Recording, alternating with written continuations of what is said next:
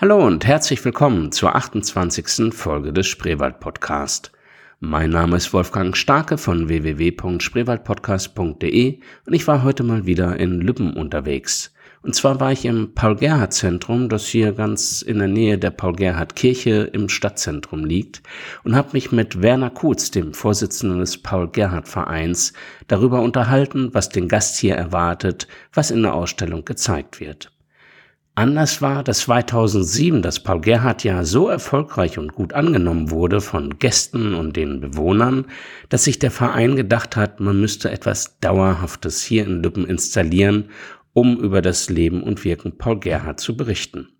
Die Ausstellung wurde dann mit viel Engagement und Liebe vorbereitet, es wurden Geldgeber natürlich gesucht und es war eine spannende Zeit. Werner Kutz berichtet uns davon. Bleibt neugierig. Hallo und herzlich willkommen beim Spreewald Podcast.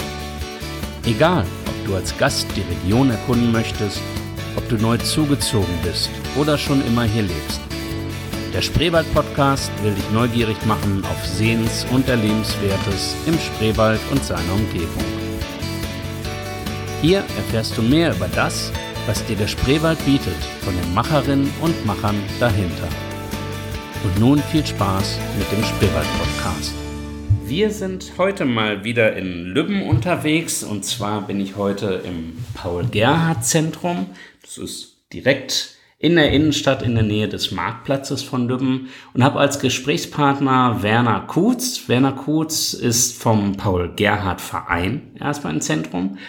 Ähm, hallo, Herr Kutz. Guten Tag. Herr Kutz, was hat denn eigentlich Lübben und Paul Gerhardt Verbindendes? Der Paul Gerhardt war die letzten Lebensjahre in Lübben als Pfarrer tätig. Der Lübner Rat hatte einen Pfarrer gesucht und Paul Gerhardt hat, der vorher in Berlin tätig war, hat zugestimmt, äh, nach Lübben zu kommen. 1669 ist er nach Lübben gekommen. Er hatte ein bisschen Streit oder einen großen Streit mit dem großen Kurfürsten. Der große Kurfürst war ein reformierter Christ und äh, Paul Gerhard war Lutheraner. Und die Lutheraner sind ein bisschen äh, streng und äh, Paul Gerhard hat also diese etwas lockere Art oder lockere Denkensweise der Reformierten nicht akzeptiert. Er hat von der Kanzel herunter geschimpft auf die Reformierten und die Reformierten haben dann auf die Lutheraner geschimpft. Und der große Kurfürst wollte eigentlich Frieden zwischen den haben, beiden Parteien haben und hat ein Toleranzedikt verfasst und das sollte Paul Gerhard unterschreiben. Das hat er nicht gemacht. Darauf wurde er seines Amtes als Pfarrer enthoben und hatte dann lange keine Arbeit, aber seine Schäfchen, seine Christen, die haben sich sehr für ihn eingesetzt und erreicht, dass er doch wieder als Pfarrer tätig sein, hätte sein können, aber mit der Maßgabe, nicht mehr auf die Reformierten zu schimpfen. Und das hat er abgelehnt. Und dann wurde er endgültig entlassen und dann hat man in Lüppen einen Pfarrer gesucht und äh, hat ihm diese Fahrstelle in Lippen angeboten und die hat er angenommen und war dann die letzten sieben Lebensjahre in Lippen. Nun ist es für Sie vielleicht unvorstellbar, aber es soll noch Menschen geben, die gar nicht so richtig wissen, wer Paul Gerhardt ist. Ich habe in dem Podcast zum Paul Gerhardt Wanderweg mit Manfred Reschke, den werde ich in den Shownotes dann auch nochmal verlinken, schon etwas zu Paul Gerhardt gesagt, aber ich glaube, ganz viele kennen ihn beziehungsweise seine Werke, ohne das direkt mit dem Namen Paul Gerhardt zu verbinden, so ein bisschen im Unbewussten. Vielleicht äh, können Sie zu seinem zu seinen Liedern, zu seinen Gedichten noch mal was sagen? Was ist da so das bekannteste, was eigentlich jedem Kirchgänger geläufig sein sollte? Also Paul Gerhardt hat Lieder gedichtet mit einer großen Frömmigkeit und auch mit einer großen Naturverbundenheit. Äh, man spürt aus seinen Liedern sein Gottvertrauen, das er in seinem Leben auch notwendig hatte. Also, O Haupt von Blut und Wunden oder Ich stehe an deinen Krippen hier, Befiehl du deine Wege, das sind eigentlich Lieder, die jeder kennt, die auch weltweit bekannt sind. Das Lied O Haupt voll Blut und Wunden ist das, das Lied, was am meisten in vielen Ländern gesungen wird. Mhm. Äh, es ist also auch in vielen, vielen Sprachen übersetzt. Ich habe eine Ausfertigung, da sind 70 äh, Sprachen aufgeführt, in die das Lied übersetzt worden ist. Aber äh, zurück zu die, diesen Liedern und Paul Gerhardt. Man muss sich das ja vorstellen. Paul Gerhardt ist mit zwölf Jahren vollweise gewesen, sind seine Eltern gestorben und er war praktisch auf sich alleine eingestellt. Seine Verwandten haben ihn aufgenommen und er hat in Gräfenhainichen die Schulzeit beendet und konnte dann nach seiner Schulzeit als Vollweise nach Grimma gehen in eine Fürstenschule und hat dort auf dieser Fürstenschule praktisch das Dichten gelernt, hat Sprachen gelernt und die ihn befähigt haben, dann nach Wittenberg zum Studium zu gehen, als Pfarrer zu gehen. Ja. Und äh, diese Wittenberger Zeit, der ja auch Martin Luther tätig war, hat ihn sehr geprägt als Lutheraner und äh, seinem Glauben geprägt. Und äh, wir wissen ja auch, dass diese Zeit äh, 1618 bis 1648 war ja 30-jährige Krieg und sein Leben hat sich praktisch in der Kriegszeit abgespielt. Und äh, das hat ihn alles geprägt und trotzdem äh, hat er diese Lieder gedichtet und hat trotzdem diese Zuversicht äh, in die, seine Lieder hineingebracht, die uns heute noch so, äh, sag ich mal, mitnehmen ja. in unserem Glauben. Das Paul-Gerhardt-Zentrum ist fußläufig vielleicht fünf Minuten von der Paul-Gerhardt-Kirche entfernt, also direkt hier im Lübner Zentrum. Ähm, wie ist es denn zu diesem Paul-Gerhardt-Zentrum eigentlich gekommen? Wer steckt dahinter? Wie viel Engagement? Äh, zu dem 400. Geburtstag 2007 hat sich in Lübben ein Paul-Gerhardt-Verein gegründet, der dieses Fest in Lübben vorbereiten wollte und auch hat. Äh, es 2007 waren viele, viele, viele Veranstaltungen in Lippen. Ich denke da nur an, äh, an den Landesposaunentag auf der Schlossinsel, wo über 400 Bläser auf der Schlossinsel musiziert haben, mit dem Kehen durch äh, die Stadt gefahren sind. Oder an das Konzert äh, mit Servi, eine Multimedia-Vorstellung oder mit den äh, German Brass-Bläsern. Es war also ein großes Fest, was hier in Lippen stattgefunden hat. Und wir waren also äh, sehr glücklich über diese Zeit, äh, die also auch von der TKS, der Stadtverwaltung und auch von dem Verein gemeinsam vorbereitet und gestaltet wurde. Auch die Kirchengemeinde war sehr aktiv. Und nach diesem äh, 2007 war eigentlich die Aufgabe des Paul Gerhardt Vereins erfüllt. Wir haben aber festgestellt zu 2007, wie viele Menschen sich auf den Weg machen und Paul Gerhardt suchen. Unsere Kirche hatte nie so viel Besucher wie nach 2007. Und da haben wir dann gesagt, also wir müssten etwas schaffen, was Paul Gerhardt weiter in Lippen erkennbar, äh, wo Paul Gerhardt in Lippen erkennbar ist. Und äh, wir haben auch festgestellt, dass viele Lübner nicht so richtig etwas von äh, Paul Gerhardt äh, wissen. Weil die Zeit vor der Wende ist ja Paul Gerhardt nicht so präsent gewesen in Lübben, und, aber es hat die Menschen geprägt. Damit äh, ist Paul Gerhardt also auch ein bisschen aus dem Bewusstsein unserer Menschen herausgekommen und auch die Bedeutung. Denn die Bedeutung Paul Gerhardts äh, vor dem Zweiten Weltkrieg oder vor dem Ersten Weltkrieg kann man ja sehen, dass äh, 1907 die Lübner Bürger, Lübner Bürger äh, ein Denkmal äh, aufgestellt haben zu Ehren von Paul Gerhardt. Nicht etwa die Kirchengemeinde, sondern die Lübner Bürger waren das. Oder 1930, als unsere Kirche restauriert wurde und äh, neu umgestaltet worden ist, haben Lübner Bürger oder auch Lübner, äh, die Städte der Niederlausitz haben Geld gespendet, um diese Kirchenfenster, diese Bildfenster in unserer Kirche zu installieren. Also Paul Gerhard war in früher viel bedeutender in den Köpfen unserer Lübner Bevölkerung gewesen. Und das hatte sich dann nach äh, dieser 40 Jahre kommunistischer Herrschaft doch ein bisschen gewandelt. Ja. Und äh, das wollten wir eigentlich wieder mit in diesem Paul Gerhard Verein und in dieser Weiterführung dieses Vereins in den Lübner Köpfern bringen. Wir haben äh, dieses Paul Gerhard Zentrum auch dank Hilfe vieler, vieler Lübner äh, errichten können, aber auch äh, mit Hilfe von der Sparkassenstiftung oder von der großen Kirche, von der EGBO, von der, von der Kreiskirche oder von der Gemeinde, von der katholischen Gemeinde. Es haben viele Lübner äh, Gemeinden und Institutionen dabei zu beigetragen, dass wir dieses Paul-Gerhardt-Zentrum errichten konnten, mit Exponaten äh, auffüllen konnten und es ist heutzutage möglich, dass der Besucher, der also ein Interesse an Paul Gerhardt hat oder sein Interesse findet, ähm, hier Paul Gerhardt erleben kann. Er erzählt aus seinem, in einer Ich-Form aus seinem Leben. Er erzählt, wie er sein Leben durchschritten hat. Und letztendlich kann man hier das Fazit seines Lebens in dem Testament äh, erlesen oder er, erhören.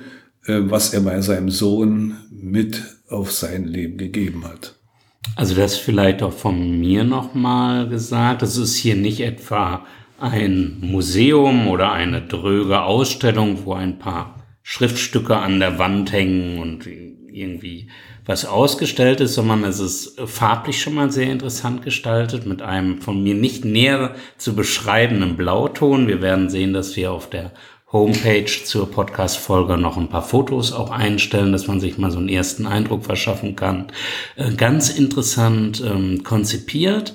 Also auch Herr Kutz hat es gerade gesagt, man kann hier auch hören, man kann Lieder hören, man kann das Testament eben auch hören über Kopfhörer, die eben da sind. Es ist ansonsten auch eine äh, kleine Ausstellung. Wissen Sie ungefähr die Quadratmeterzahl? So Ungefähr 59, 50, 60 Quadratmeter. Also jetzt natürlich kein großes Museum. Das ist sowas, man sollte sich ein Stündchen Zeit nehmen, vielleicht, wenn man hierher kommt.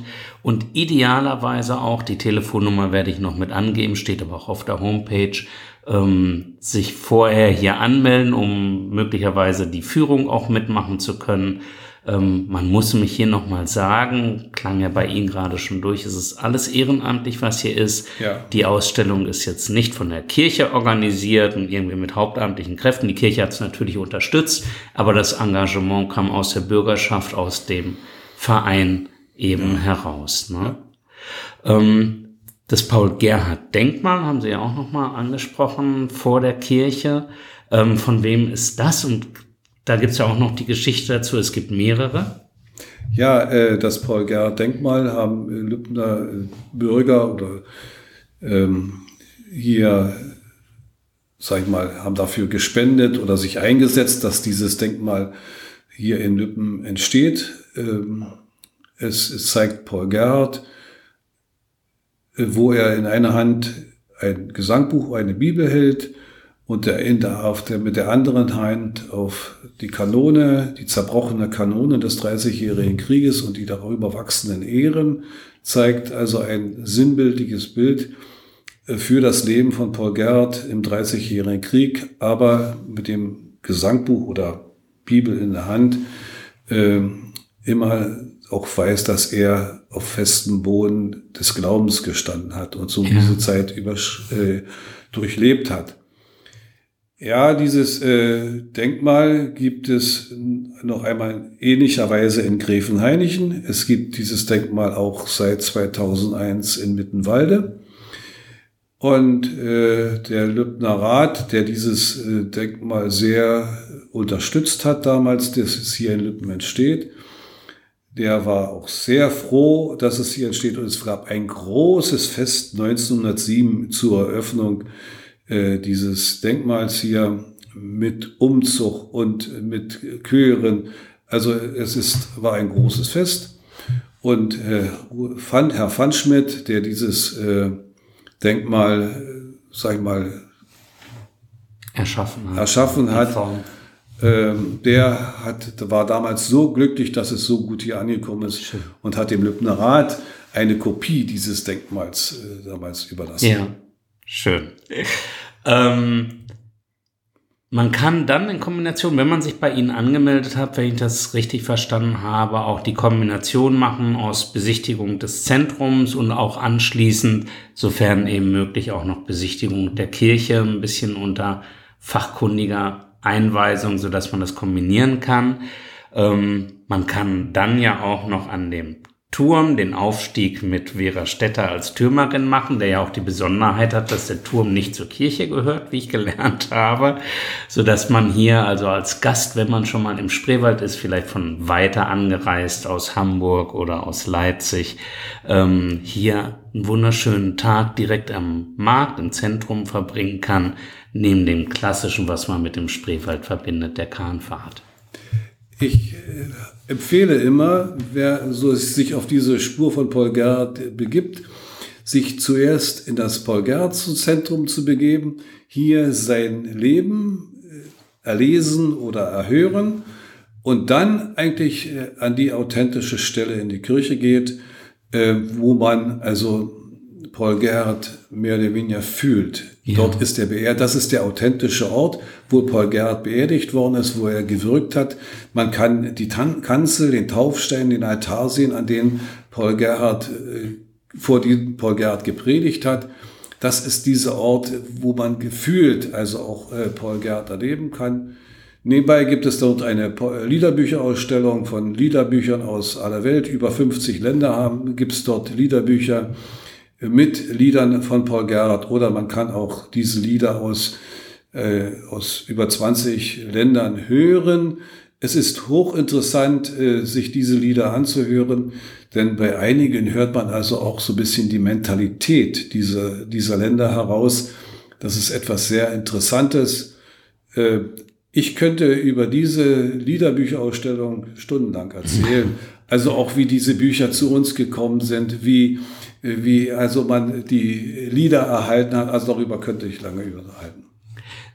Sie können überhaupt sehr viel erzählen und ähm, zum Thema Paul Gerhard zur Stadtgeschichte Lübben. Sie haben auch den Städtepartnerschaftsverein mit der polnischen Gemeinde Wolstein mit ins Leben gerufen. Vielleicht da noch so zum Abschluss auch die persönliche Frage.